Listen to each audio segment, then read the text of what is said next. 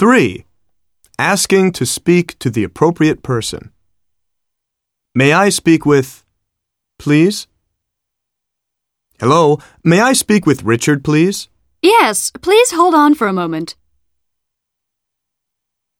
Can I speak with, please? Hello, Kim? Can I speak with Roger, please? Oh, hi, Jeff. Sure, just wait a minute while I get him. Is busy right now? Hello, this is Brent Culligan. Is Mr. Griffey busy right now?